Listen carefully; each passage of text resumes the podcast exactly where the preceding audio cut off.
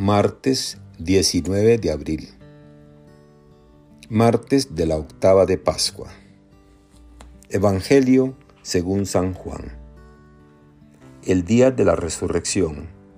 María se había quedado llorando junto al sepulcro de Jesús. Sin dejar de llorar, se asomó al sepulcro y vio a dos ángeles vestidos de blanco, sentados en el lugar donde había estado el cuerpo de Jesús uno en la cabecera y el otro junto a los pies. Los ángeles le preguntaron, ¿por qué estás llorando, mujer? Ella les contestó, porque se han llevado a mi Señor y no sé dónde lo habrán puesto.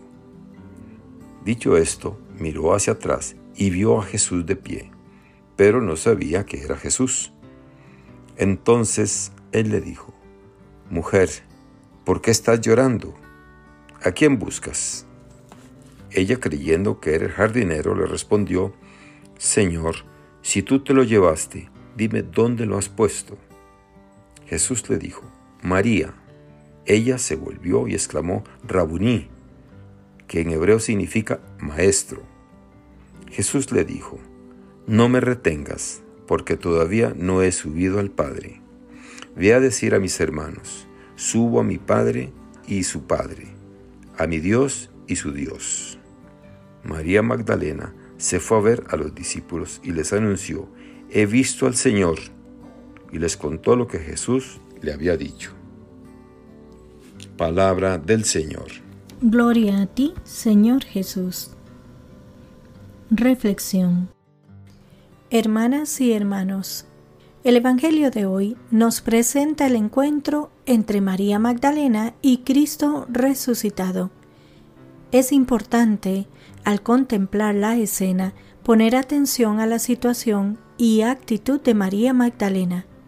Ella se encuentra llorando ante el sepulcro vacío. Su corazón está lleno de dolor irreparable por la muerte de quien tanto amaba. Por eso no percibe las señales de la resurrección. Esa misma experiencia también la vivimos nosotros, cuando nuestro corazón se llena de dolor o cualquier otro sentimiento negativo, dolor, rencor, ira, odio, miedo, tenemos dificultad para percibir entre nosotros los signos de Cristo resucitado. Con el corazón traspasado por el dolor de la muerte de Jesús, María Magdalena no podía ver más allá de la tumba vacía, de la ausencia de Jesús. Pero no era solo el sepulcro el que estaba vacío. Su corazón también estaba vacío y por eso se refugia en la nostalgia del pasado. Efectivamente, lo que ella quiere recuperar en aquel huerto es el cadáver de alguien que fue muy querido por ella. Busca desesperadamente a Jesús, pero lo quiere recuperar en forma de cadáver.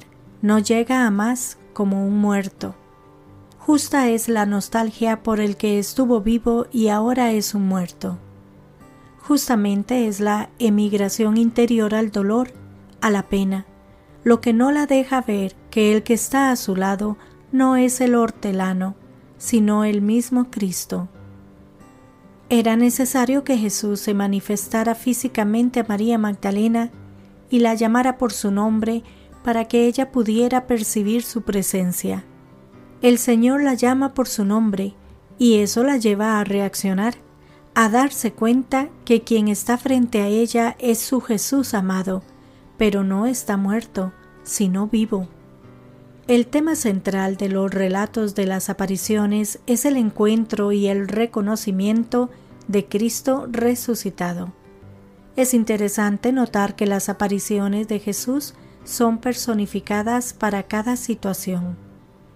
En varios relatos destaca un hecho significativo. El resucitado aparece de incógnito y solo en un segundo momento se da a conocer o es reconocido por los discípulos. Hoy aparece en la figura de un jardinero. Luego aparecerá en la figura de un peregrino más tarde, le confundirán con un fantasma junto al mar. ¿Qué significa esa figura de jardinero? Jesús es, de hecho, el jardinero del Padre. Como vemos en el libro del Génesis, el mundo fue creado a imagen y semejanza de un jardín, el jardín del Edén. Allí se colocó al ser humano, en la figura de Adán y Eva, para cuidar este jardín. Por tanto, Adán sería el jardinero de Dios. Sin embargo, debido a su ambición, deseo de ser como Dios, el jardín fue destruido. Jesús es el nuevo Adán encargado de recuperar la creación. En el encuentro personal, en la llamada por su nombre, María Magdalena descubre que quien está frente a ella es el Señor. No es el jardinero que ella creía, sino Cristo resucitado y el Señor le confía una misión, anunciar a sus hermanos que Él está vivo. Según el Evangelio de San Juan, ella es la primera testigo de la resurrección y la primera misionera de la Pascua. Ella es la primera apóstola de los apóstoles, porque recibe el encargo de Jesús de ir a comunicar la noticia a los demás discípulos para que ellos se conviertan también en anunciadores de la resurrección.